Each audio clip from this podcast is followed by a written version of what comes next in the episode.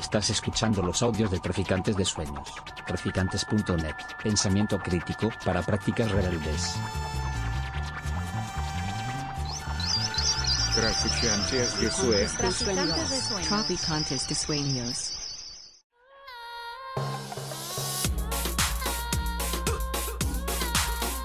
Nociones comunes. Universidad Experimental de Madrid.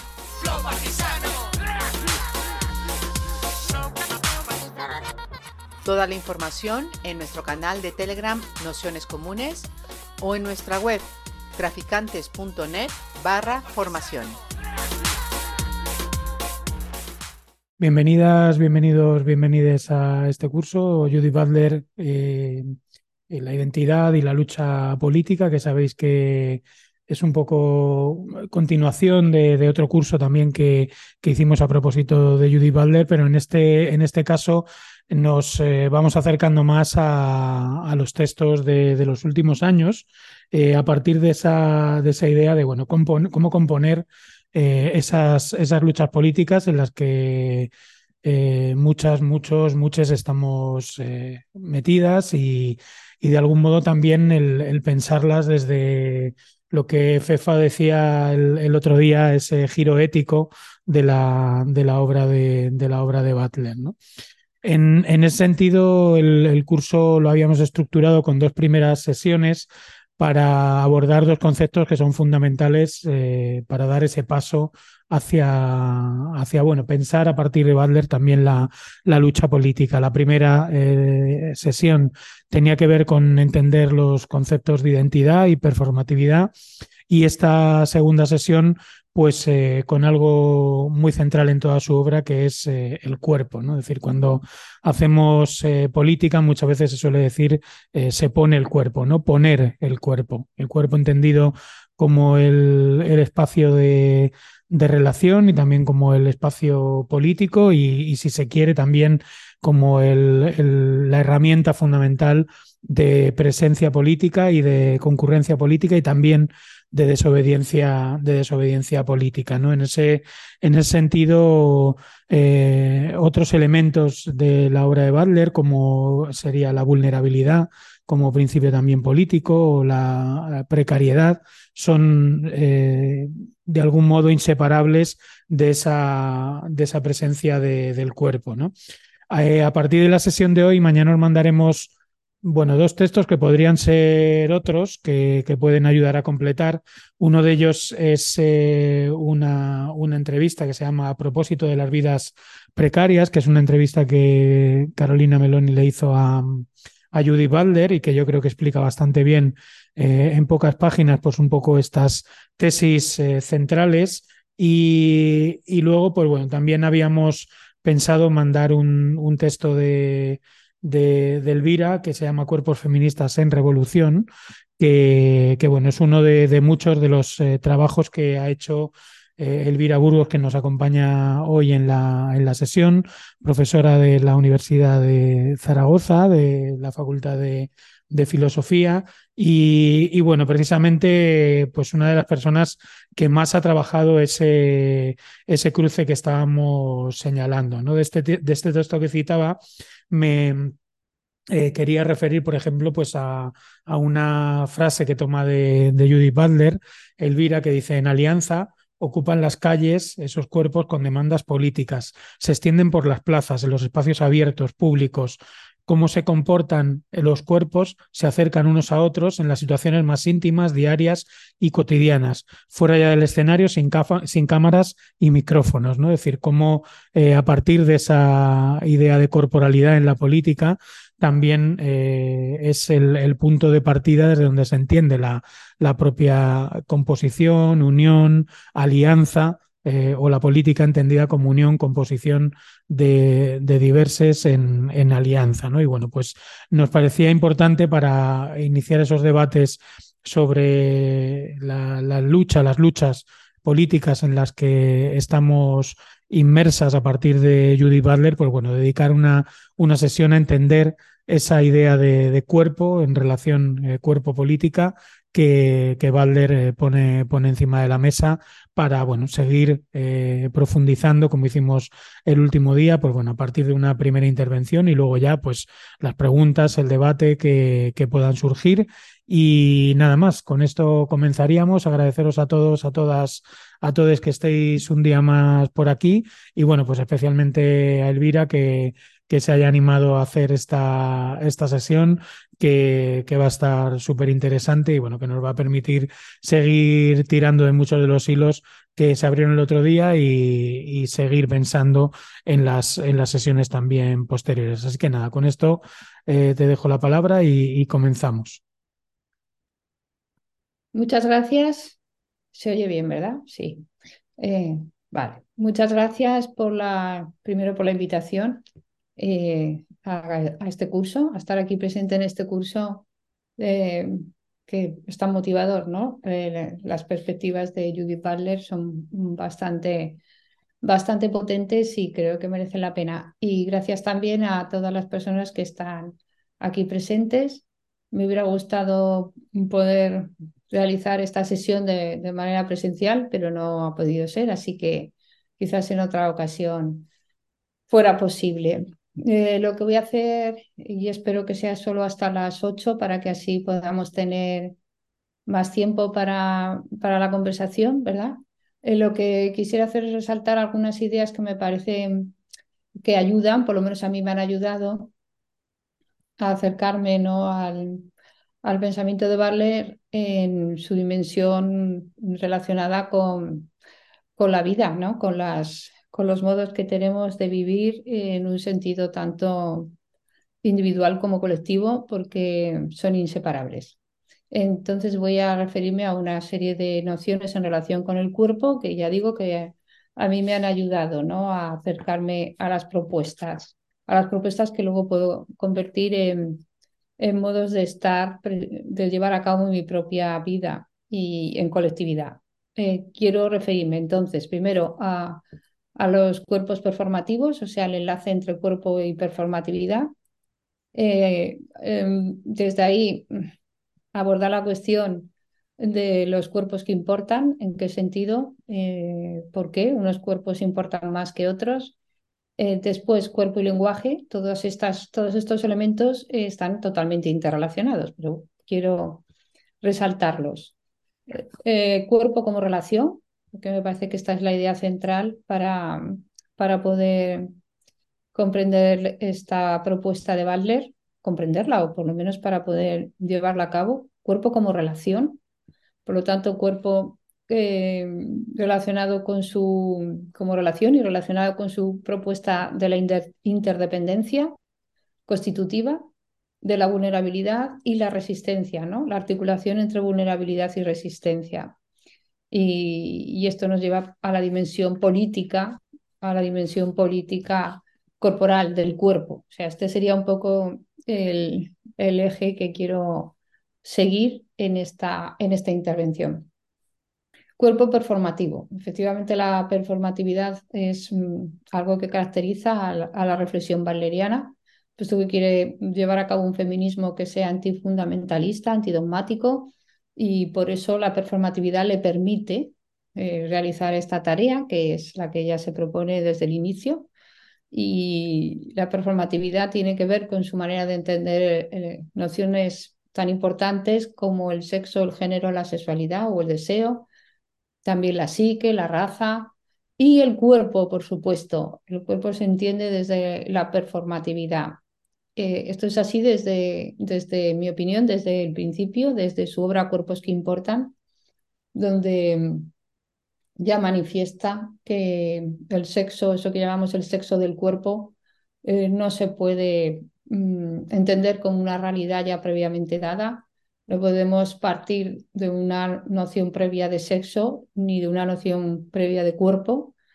Eh, precisamente porque esto, desde una para empezar, porque no, porque no, porque el sexo y el cuerpo se configuran, se van a ir emergiendo performativamente pero también porque desde una posición feminista no, no nos ayuda nada a entender que el sexo y el cuerpo, el sexo del cuerpo no se puede, está ya dado de antemano, es punto de partida que no puede ser problematizado o discutido. Por lo tanto, hay que problematizar el cuerpo y el sexo del cuerpo, la noción de sexo y la noción de cuerpo, hay que problematizarla, además de la noción de género, cosa que, mm, vamos, estamos más acostumbradas desde los planteamientos feministas a discutir el género, pero sin embargo aún hay muchas posiciones feministas que no cuestionan el sexo, ¿no?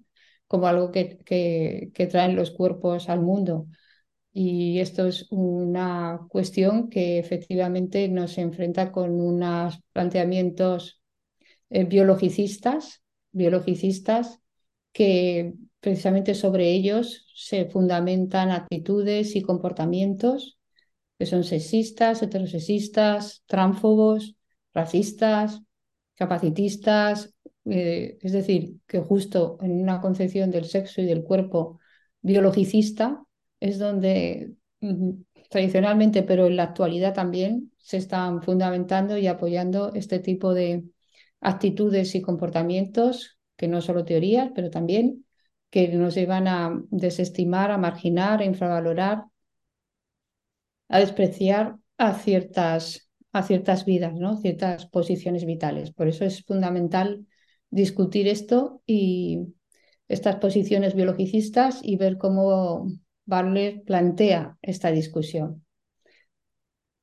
Bien, los cuerpos no son previamente dados, no están previamente dados ni son pasivos. No se trata de que la cultura actúe sobre una sustancia corporal previamente dada y que está ahí pasivamente y que requiere, por lo tanto, de ser informada o de ser conformada a partir de las normas culturales, a partir de los significados culturales. Esta tesis es discutida muy insistentemente por el planteamiento balleriano. Lo que pretende Butler es, por lo tanto, alterar el régimen a partir de los cuales se, establece la, la, concepción de los cuerpos, modificar nuestras concepciones de los cuerpos, alterar ese marco de inteligibilidad que domina la cultura occidental y que se hace muy potente en las sociedades actuales. Esto es algo realmente importante para ella. Barler, al entender que el cuerpo es performativo, lo que quiere indicar es que hay que analizar los procesos a partir de los cuales se configuran los cuerpos, los procesos a partir de los cuales, los procesos concretos a partir de los cuales eso que llamamos cuerpo emerge, precisamente, porque no está ya dado ahí de antemano, sino que requiere de un proceso para que aparezca y para que se pueda conformar de alguna manera, aunque siempre se conformará de una manera contingente, de una manera inestable, de una manera abierta, no acabada, no concluida. Y por lo tanto, la pretensión de las normas culturales, la pretensión de la ley que pretende fijar los cuerpos, las subjetividades con sus cuerpos, esa pretensión estricta y violenta eh, como actúa performativamente, no va a acabar nunca de cumplirse del todo. En este proceso de emergencia de configuración de los cuerpos, eh, lo que se va a producir son fallos. Se van a producir fallos en este proceso, en este desarrollo. Y esto es algo importantísimo, estos fallos, porque precisamente tiene en el planteamiento de Butler una lectura positiva, porque es lo que nos va a permitir la, la movilización, el desplazamiento, mm, la transgresión de la ley o de las normas violentas que son el marco de inteligibilidad a partir del cual tenemos posibilidad de emergencia en las sociedades contemporáneas. Eh, en este sentido, una cita de un texto ya reciente de Butler, no del género en disputa ni de cuerpos que importa, sino del, texto Repensar la vulnerabilidad y la resistencia. En ese sentido, Butler dice, algo queer opera en el corazón de la performatividad de género, algo queer, es decir, algo desviado, algo que eh, se aleja del propósito de la norma o de la ley, que como decía era eh, producir cuerpos estables y coherentes, es decir, eh, que se ajusten al sexo asignado desde fuera, al género que le corresponde de acuerdo con ese sexo asignado exterior y a la heterosexualidad obligada, porque las normas de género actúan dentro de esto que Valer llama matriz, matriz heterosexual, dentro de este marco de, que no permite eh, una inteligibilidad a las disidencias sexuales ni tampoco a las corporales.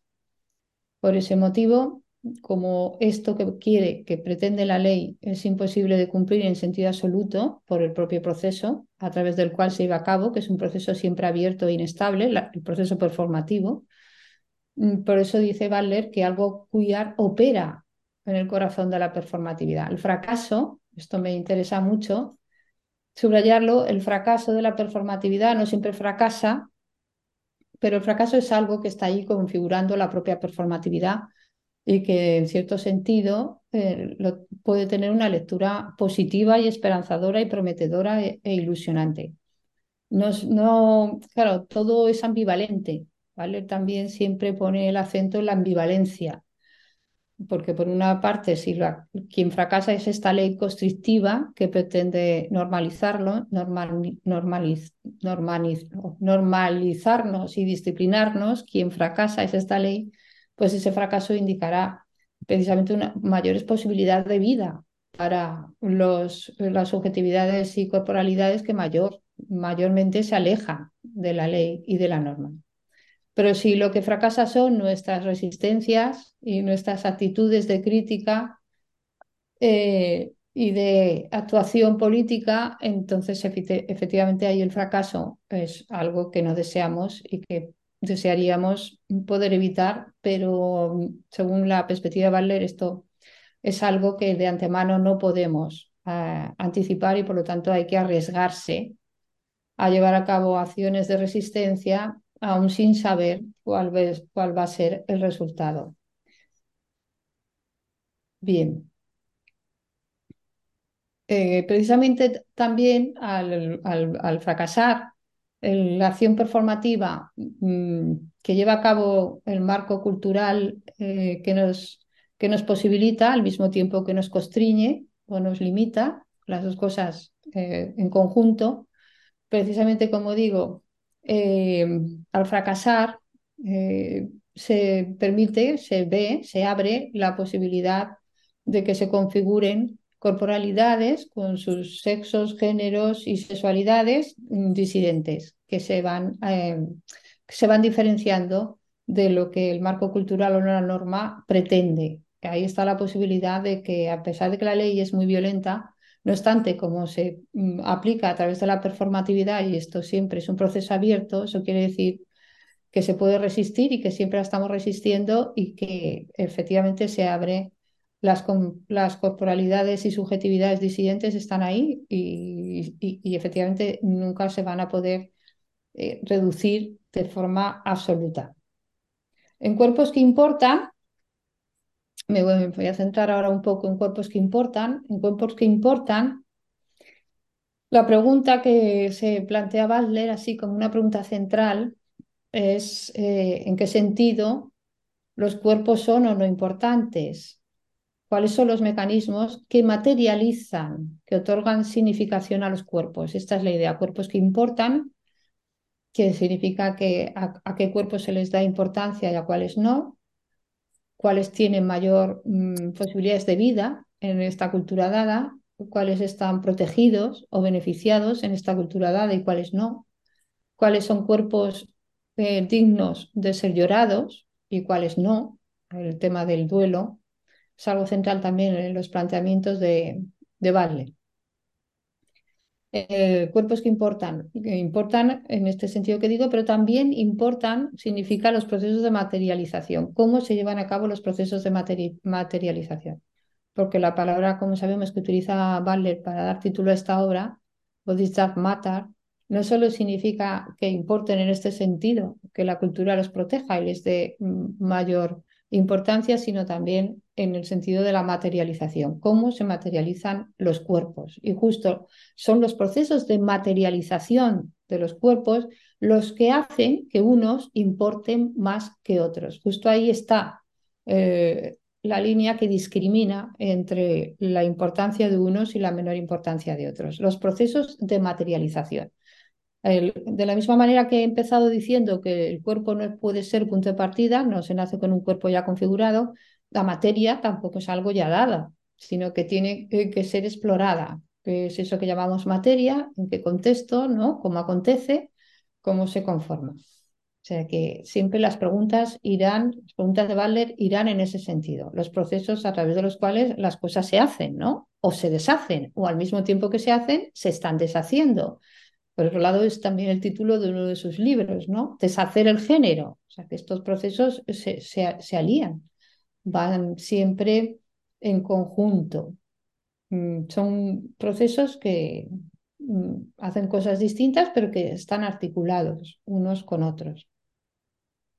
Vale pretende entonces pensar estos procesos de materialización del cuerpo, como los cuerpos se materializan, insisto, desde un planteamiento innovador. Y cito un texto de cuerpos que importan. Lo que constituye el carácter fijo del cuerpo, sus contornos, sus movimientos, será plenamente material. Pero la materialidad deberá reconcebirse, como el efecto del poder, como el efecto más productivo del poder. Y no habrá modo de interpretar el género como una construcción cultural que se impone sobre la superficie de la materia, entendida o bien como el cuerpo o bien como en su sexo dado. Lo que interesa, por lo tanto, es reconcebir la materialidad como el efecto del poder. Eh, aquello que llamamos materia y aquello que llamamos cuerpo pues son procesos que están saturados de poder, de dinámicas de poder, que se van realizando a partir de este trabajo performativo. Bien, entonces ahí está la cuestión, analizar los procesos de, materialización del cuerpo. Lo que pretende Butler no es rechazar mm, de forma absoluta ni la materia del cuerpo o lo orgánico del cuerpo, que su planteamiento sea crítico con respecto a posiciones biologicistas no significa que sea antibiologicista. Eh, lo digo porque lo resalto porque normalmente mm, algunas interpretaciones, usualmente hay bastantes interpretaciones que siguen planteando que el modo de abordar um, el cuerpo indica un antibiologicista, un, un rechazo de lo corporal. Butler discute esta lectura de, su obra e insiste en que lo que quiere es pensar la materialidad del cuerpo de otra manera, pero no eh, ni opacarla, ni ignorarla, ni desconsiderarla. Eh, dice también en Cuerpos que importa, quiere que, mm, hacer que los cuerpos importen de otro modo, quiere hacer que los cuerpos importen de otro modo.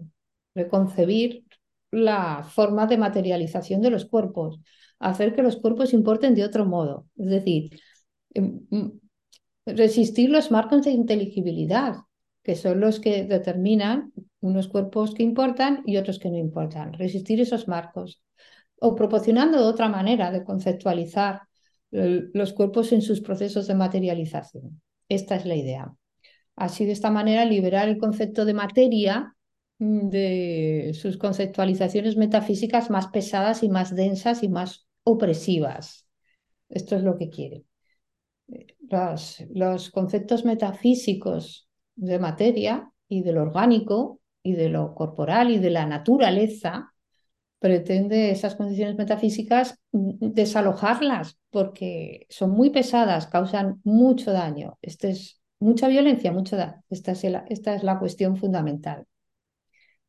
Eh, quiere que pensemos entonces qué vidas corporales son las que excluimos al atribuirles eh, fuerza ontológica, ¿no? Eh, pero en ningún caso defiende un determinismo lingüístico antibiologicista, como acabo de indicar. ¿no? no dice que el cuerpo se reduce al lenguaje. No es esta la cuestión en absoluto. Eh, analizar dentro de nuestros marcos culturales cómo ciertas categorías o conceptos tienen una especial dimensión ontológica, naturalizadora. Se entiende que hay determinados cuerpos que ya por naturaleza son mm, de esta manera y, no de otra, que vienen al mundo caracterizados ya con una serie de atributos que en sí mismos los hacen esos atributos a esos cuerpos superiores, cuerpos canónicos eh, cuerpos fundamentalmente del sexo asignado masculino, cuerpos blancos, por supuesto, cuerpos occidentales, cuerpos heterosexuales, cuerpos capacitistas. Eh, estos cuerpos no nacen así, sino que nuestros marcos de pensamiento les otorgan unas categorizaciones que le dan una fuerza ontológica de manera que esos cuerpos son los que importan frente a otros que quedan completamente rechazados y marginados y desconsiderados, incluso casi como mm, cuerpos eh, monstruosos, ¿no? cuerpos adyectos, cuerpos eh, enfermos, cuerpos en los que hay algo que falla, ¿no? Y pues, pues que no, su, su, su, su morfología corporal se, se piensa que no es la correcta, que no es la adecuada, o, su color de piel, o su, o su forma de, de habitar el cuerpo en general.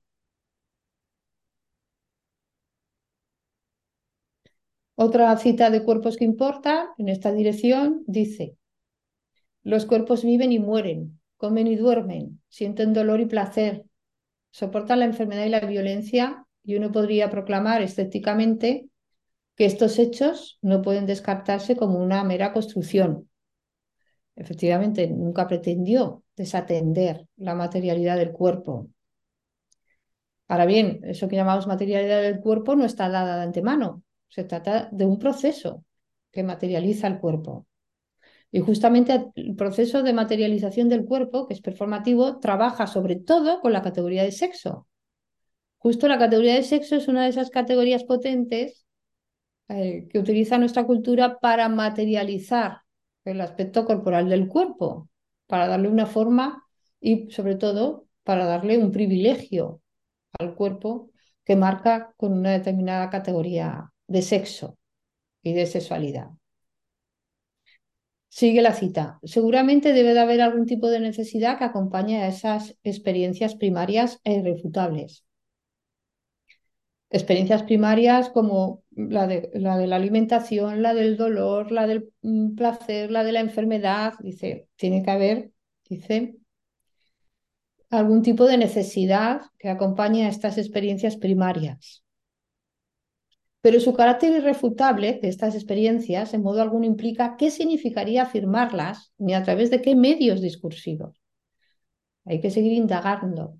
Eh, en los determinados contextos culturales, qué significan esas experiencias, cómo encajan esa experiencia, cómo, cómo se hacen entrar en juego esas experiencias, cómo actúan.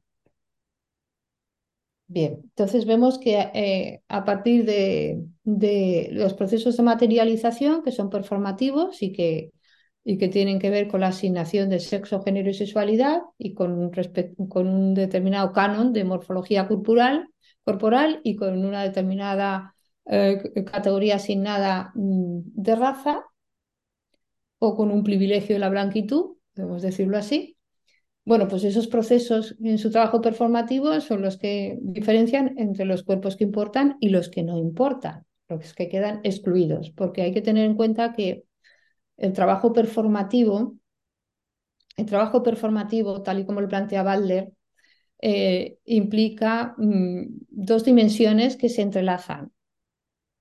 una dimensión de repetitividad, las acciones son repetidas, las normas actúan a través de la repetición, actuamos a través de la repetición, el lenguaje actúa a través de la repetición los marcos de inteligibilidad actúan a través de la repetición incesante No hay nada previo a esa repetición, sino que es la propia acción repetitiva la que genera, la que hace emerger esas ideas, esos conceptos, esas categorías que son las que utilizamos y que de alguna manera las que nos mm, dotan de presencia y de inteligibilidad, aunque al mismo tiempo nos la limitan los dos aspectos a la vez.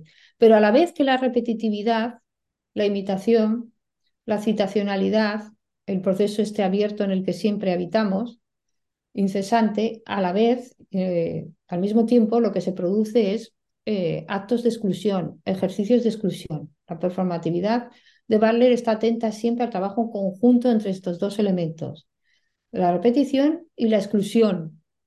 Y por lo tanto, hay que ver qué repetimos y cuando repetimos, qué es lo que estamos excluyendo. O sea, cuando estamos privilegiando, dando importancia a ciertos cuerpos, ¿qué otros cuerpos quedan no solo oscurecidos, sino patologizados, violentados? Esta es la pregunta de Butler, ¿no? ¿Cómo nuestros mecanismos performativos hacen eh, favorecer la vida de unos cuerpos a costa de la negación de otros cuerpos? Porque actuamos repetitivamente en una dirección a la cual privilegiamos para cerrar al mismo tiempo la otra dirección, la otra posibilidad, el otro camino o los otros caminos. No sabemos conformarnos en nuestra sociedad actual si no es a partir de estos marcos de inteligibilidad dualistas, jerárquicos, violentos. Parece que no sabemos funcionar si no es dentro de estos marcos que generan eh, modos de vida realmente problemáticos, que nos separan, nos aíslan, nos jerarquizan y nos llevan a comportamientos violentos.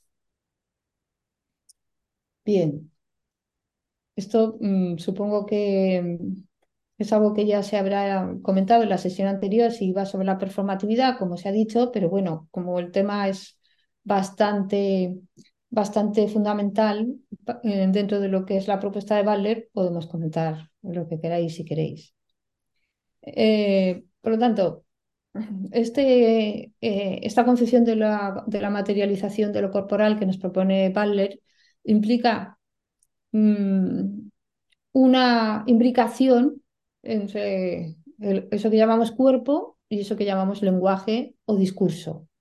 Aquí estamos en otro de los elementos a los que quería llegar y que quería resaltar. Lenguaje y discurso no son la misma cosa.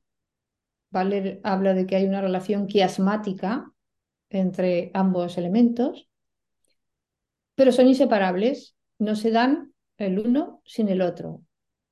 No se dan el uno sin el otro, se constituyen mutuamente en nuestros contextos, que son contextos culturales a la vez que materiales, y naturales, vamos a decirlo así, a la vez, las dos cosas, el cuerpo y el lenguaje se constituyen mutuamente en el mismo proceso o en el mismo movimiento. No tienen historias separadas. Cuerpo y lenguaje no tienen historias separadas. No tienen cada cual su camino independiente, sino que se, se imbrican profundamente, se enredan. Y es así como cabe entenderlos en la, en la teoría de Butler. Es, un, es, un, es una propuesta que realmente es bastante fructífera a la hora de romper el dualismo de nuestra cultura occidental, que privilegia ¿no? lo conceptual por encima de lo corporal, sensorial, experimental, sensible, pasional. Es un intento, ya digo, bastante productivo como así han reconocido algunas feministas eh, biólogas, como es el caso de Fausto Sterling o como es el caso de Donna Haraway, por ejemplo, ¿no? que reconocen este acierto del planteamiento de Barley en su forma de pensar el cuerpo y el lenguaje, cuerpo y discurso. Bien, eh, en una entrevista del 2008, le, hicieron Leticia Glosser Fiorini y Águeda Jiménez, de Bainer, dice Baller. Importa señalar que el discurso no deja su impronta simplemente en el cuerpo, porque esto implicaría que el cuerpo es pasivo y que el discurso es activo y que se tiene que dar eh, precisamente una, una, una primacía de lo activo, el discurso, sobre lo pasivo, el cuerpo. Sigue la cita. El cuerpo cobra forma y figura en el contexto de ciertas normas discursivas. Eso sí, las normas discursivas son fundamentales, se entrelazan con, con, lo orgánico del cuerpo. Esto significa que el cuerpo no puede asumir una forma dada si no opera cierto tipo de normas discursivas que lo conforma activamente. También significa que lo que cobra forma en el cuerpo, que lo que cobra forma es el cuerpo, no ninguna otra cosa. Pero al cuerpo no puede reducírsele a las distintas formas que adopta, ya que por debajo de su desarrollo y transmutación hay algo continuo. El cuerpo no se reduce al lenguaje. Su propuesta es antibiologicista, pero también anticulturalista. No tiene que dominar ni una cosa ni la otra. No hay en el planteamiento ni determinismo biológico ni determinismo lingüístico, ni una cosa ni la otra. Justo lo que pretende Butler es situarnos en un marco de pensamiento distinto, no dualista, no determinista y no voluntarista. Esto también es importante. Ni, ni, ni constructivista, ni de un determinismo constructivista, ni un voluntarismo, sino que hay una imbricación entre elementos que, ya dados, que proceden de nuestra cultura, y otros elementos que, que proceden de nuestra propia capacidad de acción, de nuestra capacidad de acción individual y colectiva. Hay una imbricación, ni determinismo absoluto, ni tampoco voluntarismo. Eh, libertad absoluta e individual. La posición voluntarista nos remitiría a una concepción del sujeto y de la corporalidad individual, que es justo una de las que Valer quiere cuestionar. De acuerdo.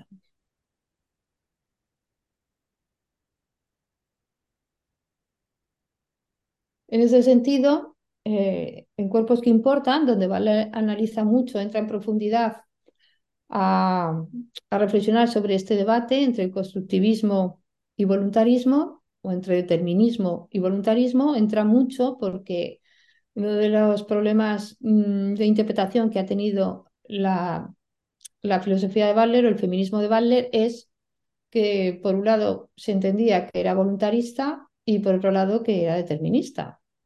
De las dos maneras ha sido entendida. no sé por qué esta obsesión que tenemos en nuestra cultura de no ser capaces de abrirnos a otro tipo de comprensión que no esté dentro del marco dualista. Y quizás esto sea lo que nos hace que todo aquello que eh, estamos leyendo y a lo que nos acerquemos lo tengamos que situar en, en una posición o en otra. De la misma manera que tenemos esa obsesión por situar a toda criatura que nace en un sexo o bien en otro, de forma dualista, parece que también tenemos la misma obsesión, porque todo está dentro del mismo entramado, para que cualquier planteamiento lo ubiquemos en la posición voluntarista, de voluntad libre, individual, o en la posición determinista, ¿no? Determinista, un contexto cultural que nos determina y donde pues no se sabe muy bien eh, qué capacidad de movimiento o capacidad de acción tenemos. Barlen quiere romper con esta tradición dualista, jerarquizadora, violenta, y nos propone una forma de de, abordar nuestros, nuestros procesos de configuración en contextos colectivos que no, que no implican dualismo. Bien, pues en, cuerpos que importan en relación con este debate entre el constructivismo y el esencialismo, Butler dice, el debate entre el constructivismo y el esencialismo pasa completamente por alto la cuestión esencial de la deconstrucción. Deconstrucción mejor que construcción, en el caso de Butler, pero sobre todo performatividad. Esa es, creo que es la palabra más adecuada. Porque la cuestión esencial nunca fue, dice Butler, que todo se construye discursivamente.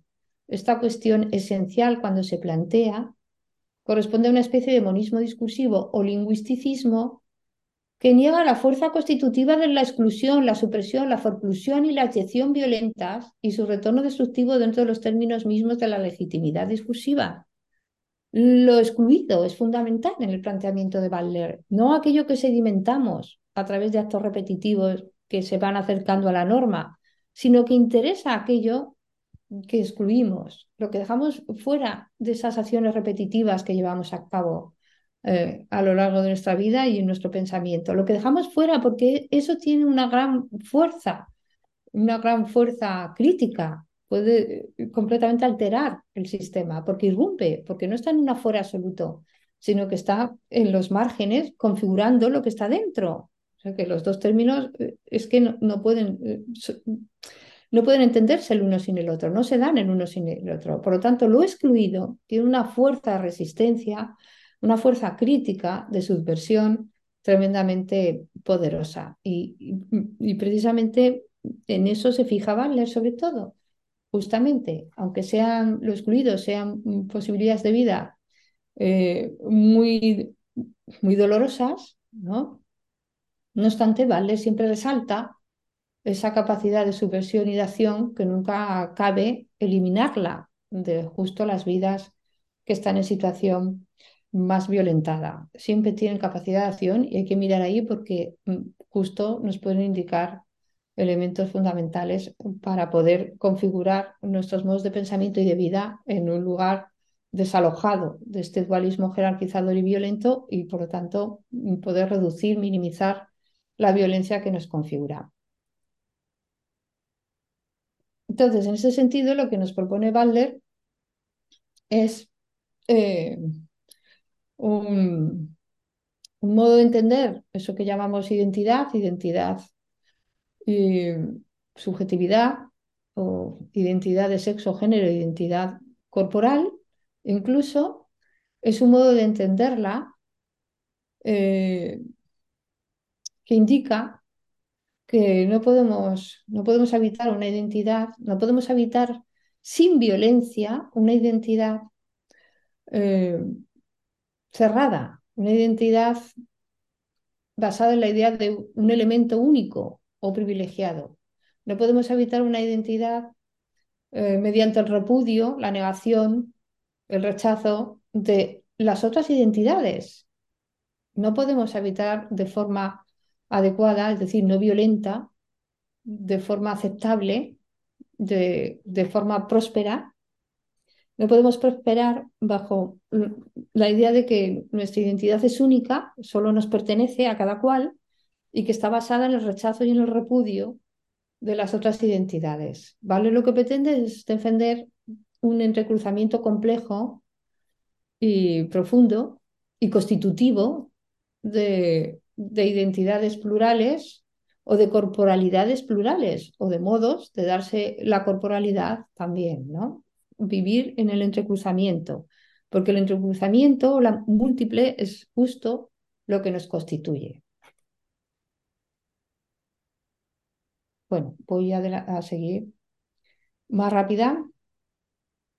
En este sentido, eh, en la conferencia, primero fue una conferencia, lo que se publicó, Repensar la vulnerabilidad y la existencia, Butler eh, dice, no podemos hablar de un cuerpo sin saber qué sostiene ese cuerpo, otro elemento fundamental. ¿Qué sostiene ese cuerpo? Lo que sostiene este cuerpo no solo son discursos, lo que se enreda con el cuerpo no solo son discursos, ¿eh? No, solo son discurso, tampoco son solo normas, tampoco son solo otras personas, que sí, que todo eso. Lo que se enreda con lo corporal son también infraestructuras, ¿eh? elementos materiales infraestructurales y condiciones de vida medioambientales. O sea, que son mm, propuestas que cada vez Vale las amplía más, las enreda más ampliándolas. Redes ampliadas de interconexión, que ya no son solo las normas, los conceptos, los discursos, ni las otras personas, sino también elementos materiales y medioambientales, orgánicos e inorgánicos. Y dice, no podemos hablar de, un cuerpo sin saber qué sostiene ese cuerpo y cuál puede ser su relación con ese sostén o su falta. De este modo, el cuerpo es menos una entidad que una relación y no puede ser plenamente disociado de las condiciones infraestructurales y las condiciones ambientales de su existencia. El cuerpo es una relación. Y como nos dirá Marcos de Guerra, eh, el cuerpo, para pensar el cuerpo de otro modo, tenemos que pensar eh, la, ontología corporal como una ontología social. Pensar el cuerpo desde la dimensión social, desde la noción social que nos lleva a la interdependencia, a la vulnerabilidad, a la socialidad constitutiva.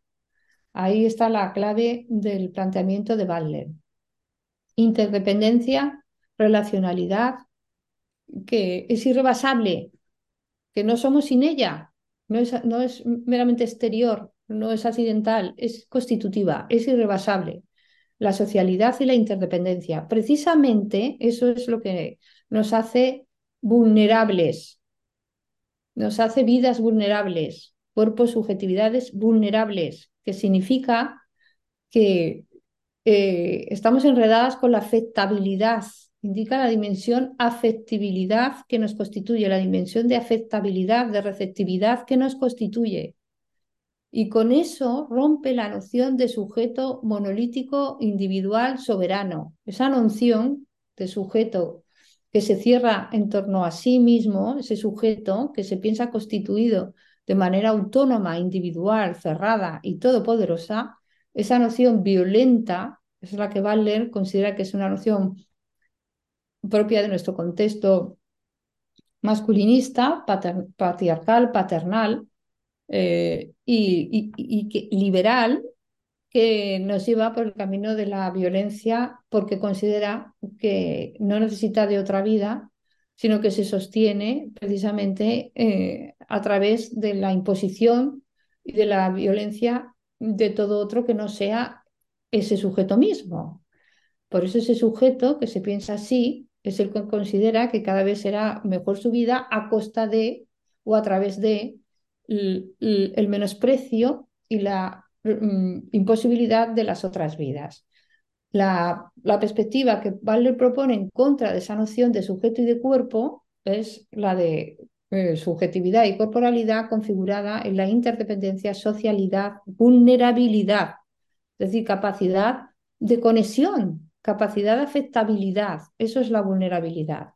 Y eso es lo que nos permite precisamente resistir, eso es lo que nos da la capacidad de acción, porque efectivamente estamos habitando en esas redes y desde ahí emerge nuestra, nuestra eh, resistencia, nuestra acción resistente frente a esas propuestas de sujeto monolítico, a esas propuestas, a esos marcos de inteligibilidad que nos piensan de un modo inaceptable y la resistencia, desde ahí también, eh, a esas políticas públicas que lo que pretenden es distribuir de manera desigual, de manera inaceptable, las posibilidades de vida material y simbólicas de los individuos. ¿no? Esas políticas que se basan también en la idea de que el sujeto es absolutamente libre, autónomo y que el éxito y el fracaso depende simplemente del sujeto individual, ¿no? Que,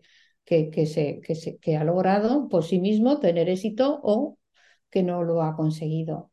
Desde esa noción de vulnerabilidad es de donde emerge la resistencia y no desde fuera, ¿eh? porque esa noción de vulnerabilidad es la que, la que nos lleva a concebirnos de un modo distinto y, la que nos lleva a habitar el mundo de un modo diferente. Esto es lo que pretende Butler, sobre todo en este texto, en estos últimos textos y en el texto de la, de la repensar la vulnerabilidad y la resistencia. Eh, y esto procede de la performatividad, ese proceso de configuración performativa eh, la que indica nuestra capacidad de, eh, de afectación. Somos criaturas afectadas y por estar afectadas, afectamos Justo de ahí procede nuestra capacidad de acción, de, se enreda la, en la afectabilidad de la performatividad y de la vulnerabilidad, se enreda la pasividad y la actividad, funcionan al mismo tiempo, no son elementos separados, sino que se constituyen mutuamente. Esta es la idea central en el planteamiento de Butler. Y eh, voy a acabar con una cita precisamente que creo que puede motivar bastante bien. Siento haberlo dicho todo tan precipitadamente y tan rápidamente. Vamos a ver, por no alargarme, quiero acabar con una cita de Butler. A ver si la encuentro, la encontraré. Y así abrimos el diálogo con ella. La había preparado aquí, sí. Esta cita es también de este texto, de repensar la vulnerabilidad y la resistencia, porque creo que es un texto bien bonito. Yo le doy muchas vueltas a él constantemente. Bueno, dice así. ¿Acaso la oposición a la vulnerabilidad? Claro, ¿quién se opone a la vulnerabilidad? El sujeto que se piensa como soberano, el sujeto que se piensa como invulnerable, impenetrable. Es decir, es la noción de sujeto moderna que cada vez se ha, ido acrecentando más y se, ha ido haciendo más violenta y más cerrada, característica de nuestro mundo neoliberal actual, ¿no? Esta noción de sujeto invulnerable, que es una noción masculina, impenetrable, se asocia la vulnerabilidad con la penetrabilidad y por lo tanto solo con esos cuerpos a los que se asigna la categoría de mujeres femeninos, cuerpos femeninos. Bien. Eh, vuelvo a la cita. ¿Acaso la oposición a la vulnerabilidad pone en peligro un gran número de términos relacionados con la capacidad de respuesta? Si nos oponemos a la vulnerabilidad, perdemos capacidad de respuesta, porque la vulnerabilidad nos permite actuar, nos permite responder, nos permite resistir. La resistencia no es contra la vulnerabilidad, sino la resistencia es en la vulnerabilidad, tal como Valer la piensa.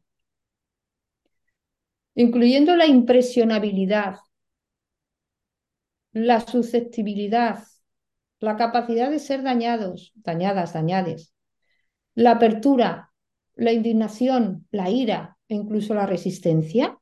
Si nos ponemos a la vulnerabilidad, no estamos perdiendo todo esto que acabo de citar.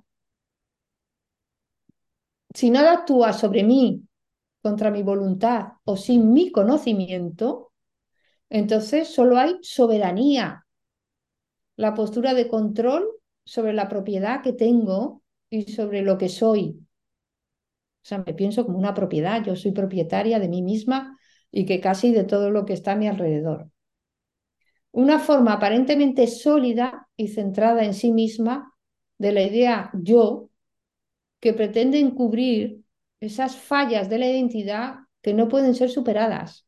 Esta idea de yo, que parece que es la que tenemos ahí como central, como absolutamente imposible de, de cuestionar y que encubre, como dice Butler, las fallas de la identidad, unas fallas de la identidad que no pueden ser superadas, porque la identidad se configura performativamente y la performatividad es que está, está totalmente atravesada del fracaso.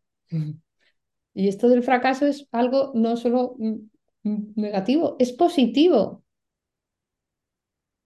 ¿A qué forma de política apoya esta forma categórica de desaprobación? Desaprobación de la vulnerabilidad. No perdamos de vista que estamos hablando de qué implicaría la oposición a la vulnerabilidad.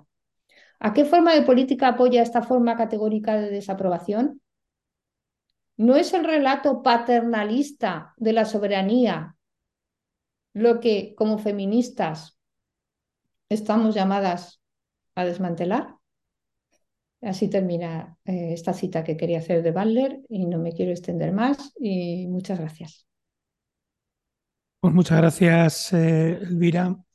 Y bueno, ya estaba poniendo por el chat que cualquier, cualquier pregunta, cuestión, comentario que, que se quiera hacer, pues es el momento. Tenemos un ratito para, para seguir hablando. Así que nada, pues eh, adelante. No sé si tenéis por ahí alguna eh, duda, cuestión que haya quedado o, cualquier comentario que, se quiera hacer. Eh, yo si no hay ninguna pregunta. Sí, sí, adelante, Víctor. ¿Qué tal? Eh, me gustaría que se pudiese desarrollar un poco más la ontología del cuerpo como una ontología social. Mm, me interesa especialmente ese apartado. Si no hubiese otra cosa. Muchas gracias. Sí, claro, claro. Es que no he, apuntado cosas, pero no da tiempo a desarrollarlas mucho. Y además son todo cuestiones mm,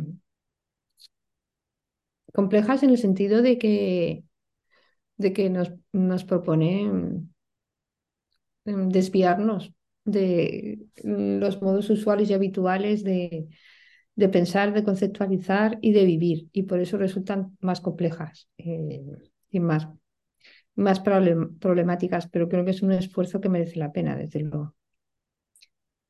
Eh, la, ontología corporal como ontología social, sobre todo mm, creo que mm, para empezar a pl- planteárnosla en Barle, el, el- el libro Marcos de Guerra, creo que hay, bueno, Vidas Precarias y Marcos de Guerra, pues son como dos obras importantes en este sentido. Es ahí cuando Barle eh, pone el acento en, que en el término precariedad, porque hay términos que utiliza Butler que pueden ser utilizados como sinónimos y de hecho ella misma los utiliza a veces como sinónimos, pero por otro lado también tienen matices diferenciadores respecto al término precariedad, vulnerabilidad y propiedad, por ejemplo. Esos son tres términos que a veces se entremezclan, pero que tienen matices diferenciadores. Hoy he dicho propiedad, desposesión, perdón, eh, desposesión, precariedad, vulnerabilidad, desposesión. En Marcos de Guerra insiste mucho en lo de precariedad y hace una diferenciación entre la precariedad que nos constituye, es decir, la vulnerabilidad constitutiva, y que eso indica que somos criaturas eh, relacionales, que ni siquiera podemos emerger, sino es a partir de una relacionalidad. Eso se indicaría una cierta precariedad, vulnerabilidad justamente a las normas de emergencia y a los otros individuos que nos configuran. Pero luego hay una distribución injusta, diferencial, de esa precariedad o vulnerabilidad que nos constituye, eh, que se, lleva a cabo a través de, de las políticas públicas o de los, de los, o de los propios discursos y nuestros propios comportamientos. La precariedad o vulnerabilidad que establece jerarquías entre los individuos y los colectivos es la que Valer discute por ser injusta y porque hace a unas vidas mmm, más favorables o más importantes que a otras.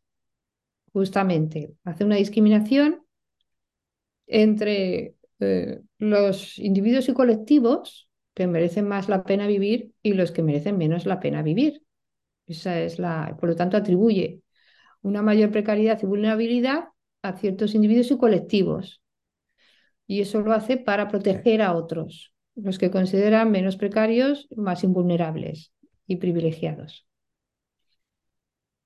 Por ejemplo, las, los, los individuos occidentales y blancos, sobre todo si están asignados a la categoría hombres, siempre tendrán mayores posibilidades de vida en los contextos occidentales que los individuos que están marcados como no hombres, como no blancos y, y no de clase social alta, sino de clase social empobrecida.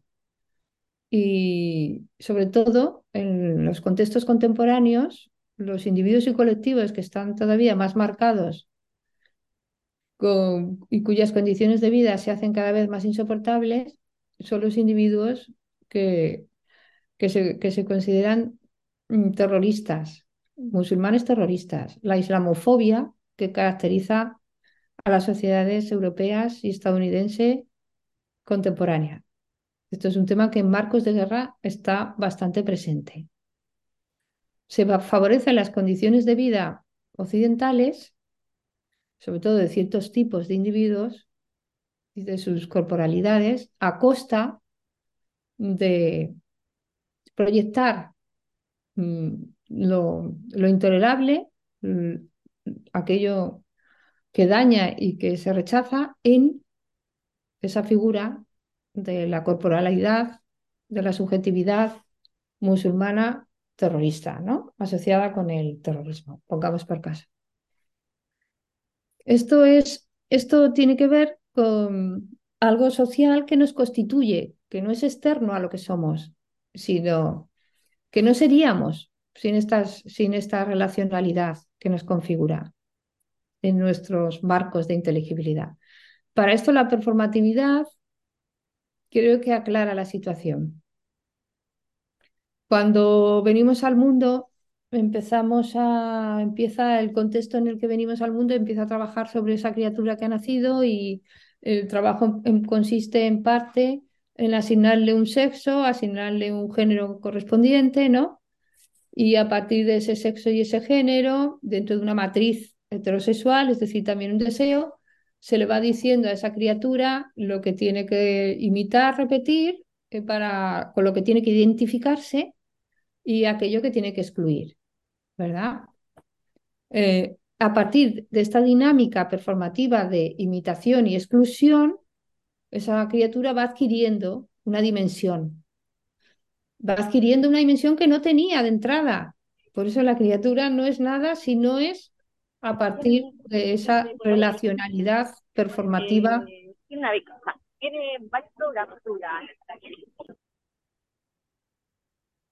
Se ha colado por ahí un, un ruido. ¿Un río? Puede seguir, Elvira, sí. Vale, sí, voy, pero bien, porque así acorto un poco, porque si no voy a dar otra charla de una hora.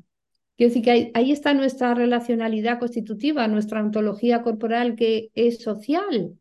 Que esto que digo de la, de la, de la mm, subjetividad, de las normas de género que trabajan performativamente diciéndonos que, con qué debemos identificarnos y con qué debemos y qué debemos de excluir es en el, en el, ámbito subjetivo y corporal, porque se dan en, relación, no están separados.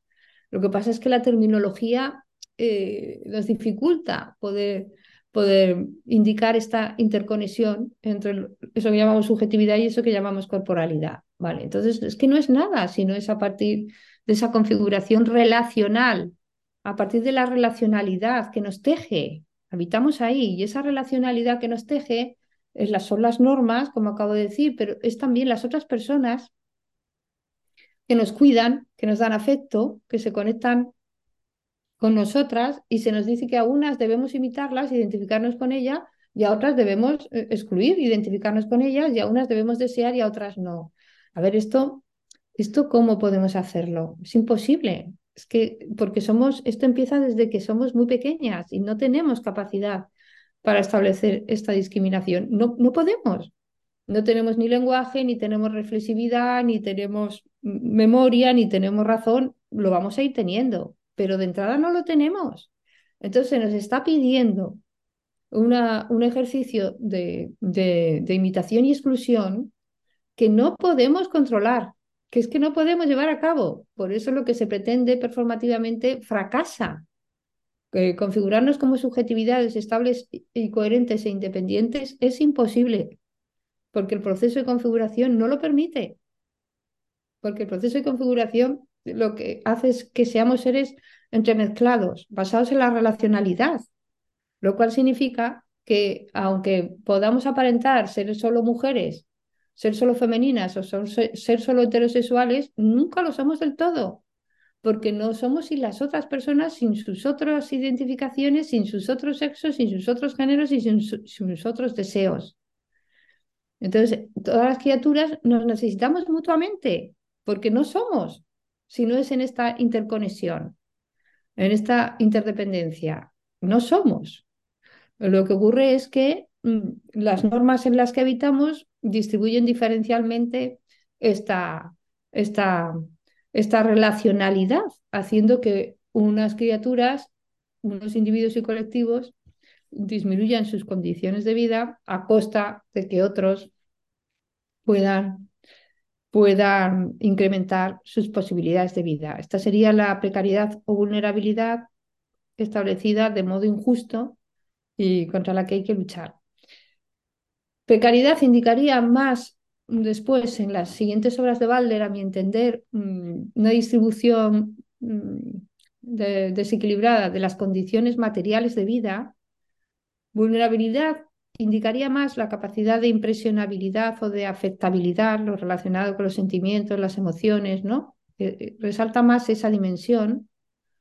Y desposesión, que es otro de los elementos que utiliza Butler, indica que no somos eh, sin las otras personas, que en cierto sentido estamos desposeídas de nosotras mismas. Siempre somos en cierto sentido extranjeras con respecto a nosotras mismas porque no nos pertenecemos completamente. Siempre hay algo que nos excede, que es algo basado en la relacionalidad, esa que nos configura. Y en ese sentido, desposesión, ¿no? Es otro término que también es ambivalente, porque hay otra manera de entender la desposesión que no queremos. Desposeídas de territorio, desposeídas de posibilidades materiales de vida, esa es la dimensión que no queremos. ¿no? Pero bueno, entonces indicaría esto, que sin esa interconexión eh, que es social, que no es innata, no es de nacimiento, sin esa interconexión no somos, directamente no somos. Lo que pasa es que eh, en este mundo en el que vivimos se nos, se nos exige pensar y vivir de otra manera, ¿no? Y la propuesta de Butler es intentar abrirnos otra manera que realmente, mm, si, tuviese, si tuviese éxito, eh, implicaría menos violencia, porque es que sin la otra vida yo no soy. Esta es la dimensión ética también y política de su propuesta, pero que obedece a su manera de entender lo que somos performativamente. Si la otra vida es que yo no soy, no puede ser la mía. ¿Cómo puede ser la mía si la otra vida no puede ser?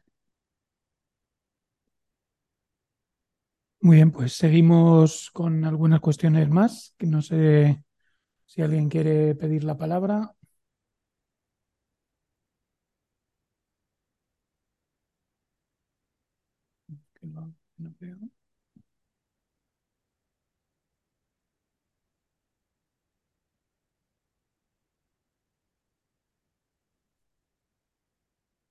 Una, una cuestión que, que, aparece en el texto que tuyo que citaba antes y que también aparece en Butler es eh, la cuestión de la, de la melancolía, es decir, de lo que tiene que ver con bueno, pues la izquierda melancólica, el género melancólico y, que tiene que ver también como en esos, en esos eh, procesos de materialización del cuerpo, de la identidad, eh, siempre, a pesar de que se construyan, eso se, se, ve bien, sobre todo con la construcción de identidades más hegemónicas, siempre hay una pérdida que se, que se echa en falta, por decirlo, por decirlo así.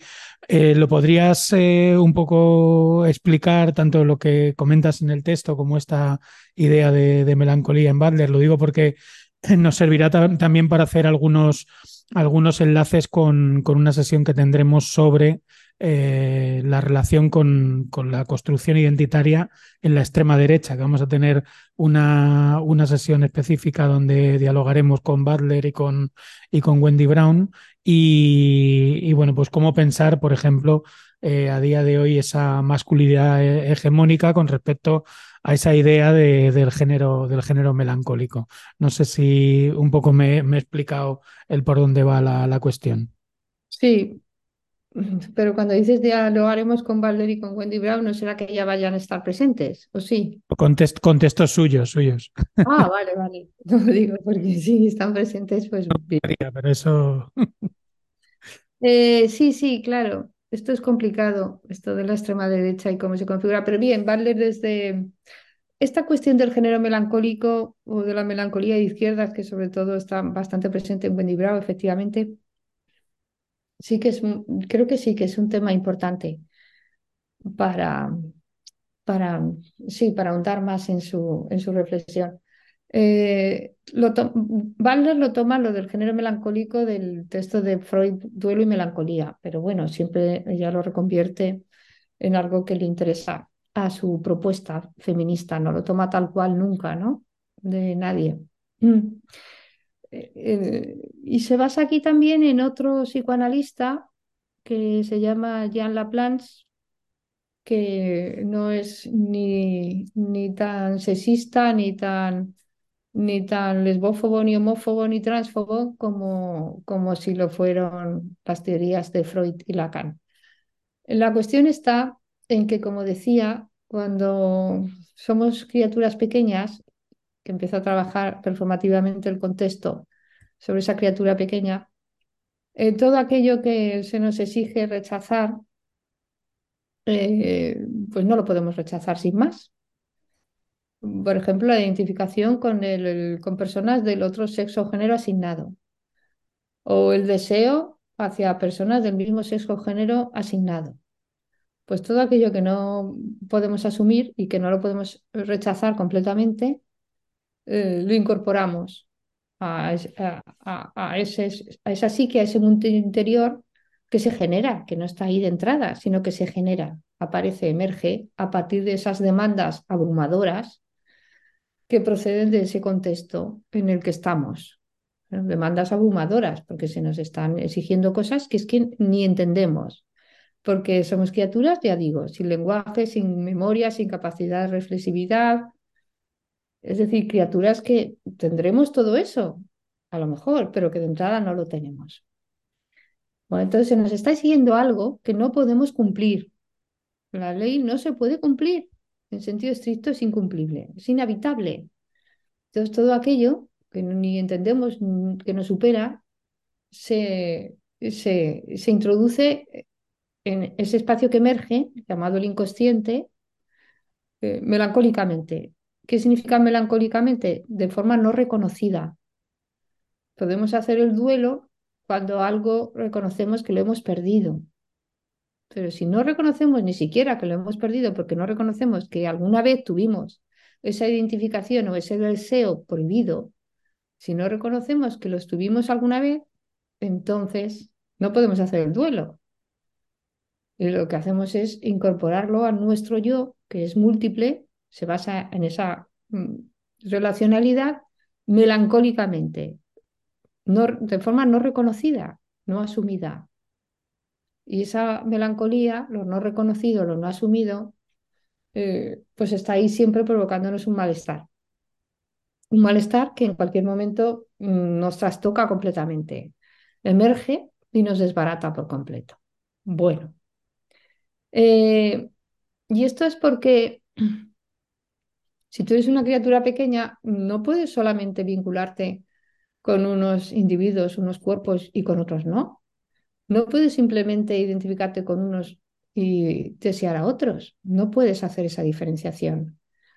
No puedes, es imposible. Entonces, por eso, cuando vas mm, aprendiendo poco a poco a base de la insistencia, la reiteración de que no, no, no, que eres una niña y que no puedes hacer esto, o que eres un niño y que no puedes hacer lo otro, pues aquello que se te va mm, prohibiendo configura melancólicamente tu psique. Es decir, que en toda psique, pues por mucho que aparente ser solo femenina, pongamos por caso, siempre hay una masculinidad melancólica y siempre habrá deseos ¿no? prohibidos que están ahí melancólicamente configurando, es decir, no reconocidamente configurando lo que una persona es.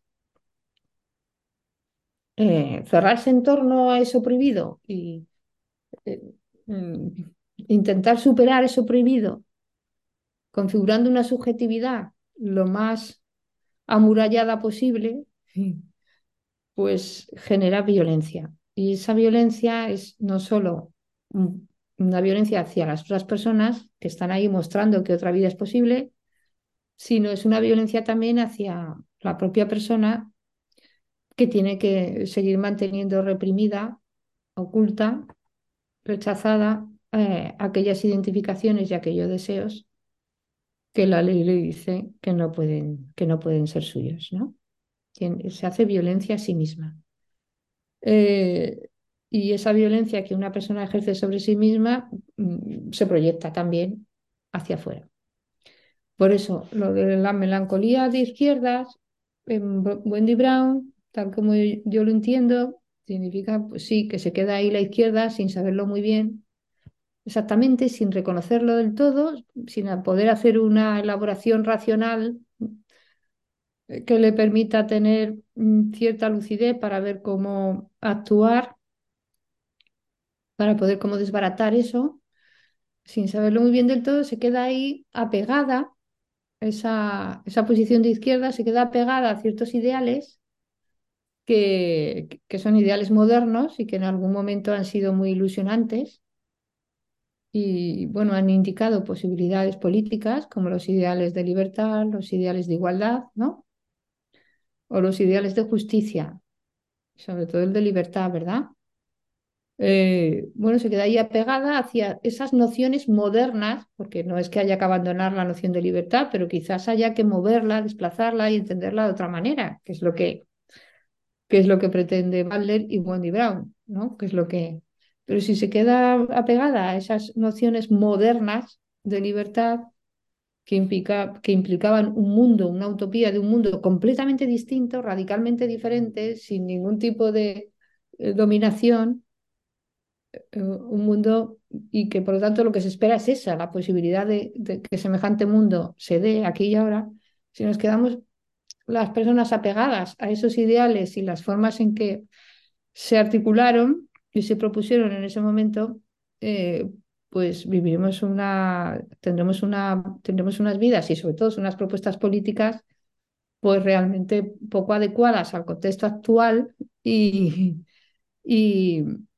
poco fructíferas y, y, en fin, y que nos, más bien nos, nos entristecen antes que seguir motivando y, ilusionando, ¿no? nuestras acciones y nuestras dinámicas vitales y políticas. La manera que yo entiendo de ver mm, la ideología mm, neoliberal que ella cuestiona mm, profundamente esa base de esa noción de sujeto, esto por lo menos en Butler, ¿no? De sujeto impenetrable, invulnerable que se amuralla, ¿no? que lo analiza en vidas precarias, en marcos de guerra, pero ya en vidas precarias a partir de los atentados de las Torres Gemelas del 2001, cuando empezó a fortalecerse más todavía en Estados Unidos, en su propio país, esta, esta noción de sujeto amurallado, impenetrable, invulnerable, ¿no? Y esta posición que se, que se hizo cada vez más fuerte tanto en el sentido individual como en el sentido nacional. Entonces, esta lógica que cada vez es más feroz de pensar un individuo y una nación que, que, va a tener mejores posibilidades de vida mientras más, mientras más se imponga, mientras más domine, mientras más controle al resto de, de modos de vida distintos y al resto de naciones. Esta es la idea que yo entiendo, ¿no? que, que están proponiendo. Muy bien, pues seguimos. No sé si hay alguna, alguna cuestión más. No sé eh, si tú ibas por ahí cuando has hecho este comentario, no lo Nos, eh, venía, venía bien también por el, tema de que cuando tratemos la cuestión de la, de la extrema derecha, en, cierto sentido, eh, la extrema derecha lo que busca es, bueno, y la derecha en general, como asentar identidades que eh, a través de la patria, a través de la negación del otro y demás, que, que hacen habitable, ¿no? Por decirlo así, todas esas vulnerabilidades, ¿no? Es decir, hacen tabla rasa eh, y de alguna manera disciplinan cuerpos, mentes, eh, personas en torno a esa eliminación de cualquier tipo de melancolía, de reconocimiento de la vulnerabilidad, de, eh, de, encuentro, de afectación por el otro, pues todas las cuestiones que estamos diciendo, que además detrás pues siempre tienen, por supuesto, un, eh, un sistema de reparto de precariedad en el sentido de, de, de organización material de, del mundo, de reparto de la renta, de todas las cosas que... Entonces, bueno, pues era simplemente por, por tenerlo, tenerlo ahí en, el centro, en el sentido que, que, dice Wendy Brown, de volver a intentar sacar eh, las cuestiones centrales de la dominación, de todo ese tipo de, de, cuestiones. Pero bueno, no sé si hay alguna, alguna pregunta más. De todas maneras, yo lo que he hecho es eh, eh, un pequeño listado nuevo de entrevistas de Butler para ir eh, mandándolas y que las podamos ir leyendo. Em, si os parece, voy a leer la pregunta para que quede grabada. Eh, esta que aparece en el chat, que dice Víctor. si no existiesen más preguntas, simplemente saber si este esquema extremadamente simplista estaría ajustado a la propuesta de Butler. ¿Podría entenderse la precariedad como algo material, la vulnerabilidad como algo emocional y la exposesión como elemento de negación, imposibilidad de autoafirmación? Bueno, sí, yo he hecho el esquema simplista, aunque no es tan simplista, pero sí he sido yo la misma que, no sé si es una crítica a lo que yo he hecho, bueno, una crítica que la acepto, ¿eh? o sea, no, no lo estoy diciendo. No, no, para nada, para nada, para nada. Es duda, simplemente duda. Sí, no, yo creo que todos los términos son complejos y Valde los utiliza muy matizadamente de acuerdo con el contexto, ¿no? En, el que en el que está utilizando los términos. Pero lo que yo he dicho es que, en mi opinión, con el de precariedad mm, se resalta más lo material, efectivamente, y con el de vulnerabilidad más lo emocional. Sí, sí, eso es lo que yo he dicho. Pero no es que precariedad no sea, implique también lo emocional y vulnerabilidad lo material. Lo que pasa es que creo que eh, hay un, resaltar más en, vulnerabilidad lo emocional y en la precariedad lo material, como tú has puesto ahí. Y la desposesión, sin negación, imposibilidad de autoafirmación, no es autoafirmación, porque siempre nos podemos autoafirmar. La imposibilidad de, de, de que nuestro yo sea unitario, la imposibilidad de pensarnos en la unidad. Eso sería, bueno, nos podemos pensar, pero de ser en la unidad. Nuestra vida no se da nunca en la, en la unidad, ni nuestra identidad excede la unidad.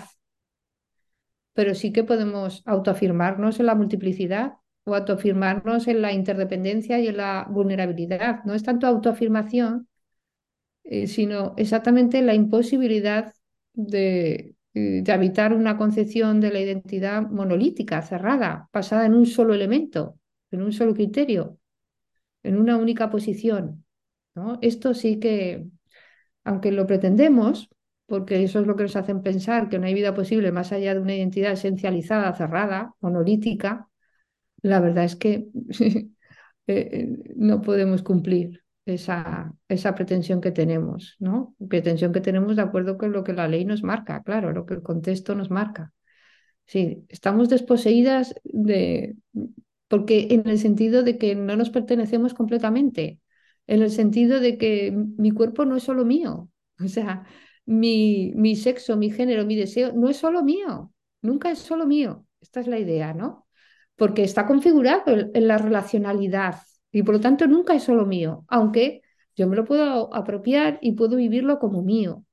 Y lo vivo como mío, de acuerdo, pero nunca es solo mío. Siempre hay, algo que me excede. Esto es lo que, lo que indica lo de la desposesión, ¿no? O sea, más que basarnos en la propiedad cerrada que intentamos ser, es que no, eso, eso nos genera violencia. No, no, no, es que no somos eso en absoluto, porque nuestra dinámica de configuración es relacional.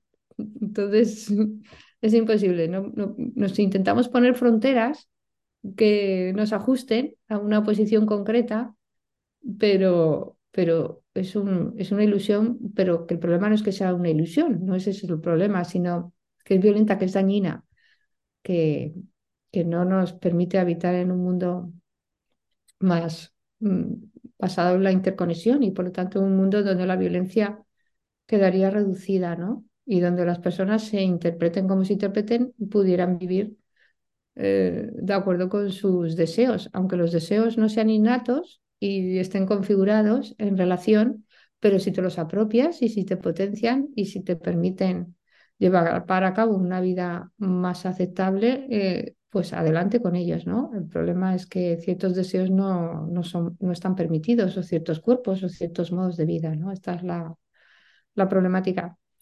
Entonces, claro, si ciertos tipos de representaciones culturales y marcos de intelección y modos de vida mm, siguen prosperando en nuestras sociedades contemporáneas, eh, es porque los, los, porque los grupos privilegiados que los defienden y a quienes favorecen, en todo caso, quizás si es que favorecen esos discursos, colonizan las psiques y las mentes de los individuos a los que esos discursos no beneficia para nada o a los que esas posiciones no beneficia para nada. Eh, y así quizás podríamos mm, no explicar, pero no sé, eh, podríamos incidir en por qué hay mujeres que son misóginas, por qué hay personas negras que son racistas, eh, por qué hay personas homosexuales que son homófobas, claro, porque se coloniza los discursos dominantes eh, atrapan eh, las mentes y los cuerpos de, quienes están en situación de dominación, quienes están en situación de dominación. Esto creo que ahí podemos, podemos, y no se reconoce, claro, está la dominación introducida mm, de forma no reconocida efectivamente, de forma no reconocida y lo que no se reconoce, no se visibiliza, pues es muy difícil de trabajar en contra, ¿no? Porque ni se ve, ahí está. Lo que no se, lo que no se reconoce ni siquiera que se ha amado alguna vez, eh, ¿cómo va a ser motivo de un duelo? Si ni se reconoce que tú has amado ¿no? a, esa identidad, ese, ese, exceso, ese sexo, a esa persona, no lo reconoce, entonces está actuando sobre ti y no, sin que, melancólicamente, ¿no? Sin que te des cuenta. Pues así funciona también la, la colonización, ¿no? Se introduce, te conforma una psique, una manera de actuar y, y de comportarte que no reconoces, que no te das cuenta y, y te, está, te está violentando tremendamente de esta manera, ¿no? No reconocida. Sí, sí. Esto es importante, ¿no? Hay que mm, hacer un trabajo de autocrítica y no solo de crítica. Como decía Valder, ¿no? Hay que deshacer, hay que deshacerse. El trabajo que se ha sido hecho tiene que ser deshecho. Y esto es duro, profundo y difícil. Pero bueno, sí, eh, esa explicación mm, que, que se ha escrito ahí, que yo la he sugerido y creo que en cierto sentido puede ser útil, sí.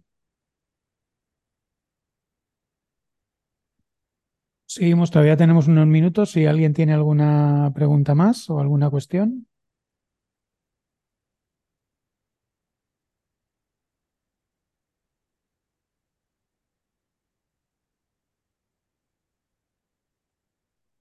Y si no hay nada más, pues lo, dejaríamos aquí.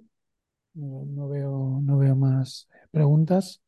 Eh, nada, simplemente comentar que, en la siguiente sesión entraremos ya en, debates que tienen que ver con el libro eh, Cuerpos Aliados y Lucha Política. En concreto, bueno, eh, tomaremos como excusa parte del debate que, que tienen tanto Wendy Brown como Judy Balder con Anna Aren y todo lo que tiene que ver con la política revolucionaria y quién tiene hueco, sitio, espacio, eh, expresión, eh, reconocibilidad en, esa, en ese proceso revolucionario. Y bueno, muchas de las cosas yo creo que de las que han salido hoy se van a aterrizar muy bien también en ese, en ese debate y son, y son debates también muy, muy actuales ¿no? sobre el protagonismo de las luchas, la organización, la construcción de, alianzas, de alianzas políticas. Y bueno, lo tendremos con, con Fernanda Rodríguez, que es eh, profesora de, filosofía aquí en, Madrid. Y, bueno, pues la idea es un poco seguir eh, trabajando pues estos conceptos que hemos visto en las dos, en las dos primeras sesiones, pues caminando hacia cómo pensar una política, por decirlo así, que es el objetivo del curso, eh, pues eh, en el sentido de una eh, política o políticas eh, basadas en las, en las alianzas, en las alianzas y en la multiplicación de, de, alianzas. Y nada más, agradeceros a todos, a todas, a todos que hayáis estado por aquí en esta segunda sesión y muy especialmente a Elvira que se la haya preparado, además eh, que yo creo que está expuesta con, con muchísima claridad para el para el, el, el, cometido que había hoy de, de, explicar algo tan, tan complicado como la, la idea de, del cuerpo en el, en el pensamiento de, de Butler. Así que muchísimas gracias, Elvira. De nada, de nada. Yo se ha hecho lo que se ha podido. que vaya muy bien el curso. Gracias. Pues un abrazo y, y muchas gracias. Adiós.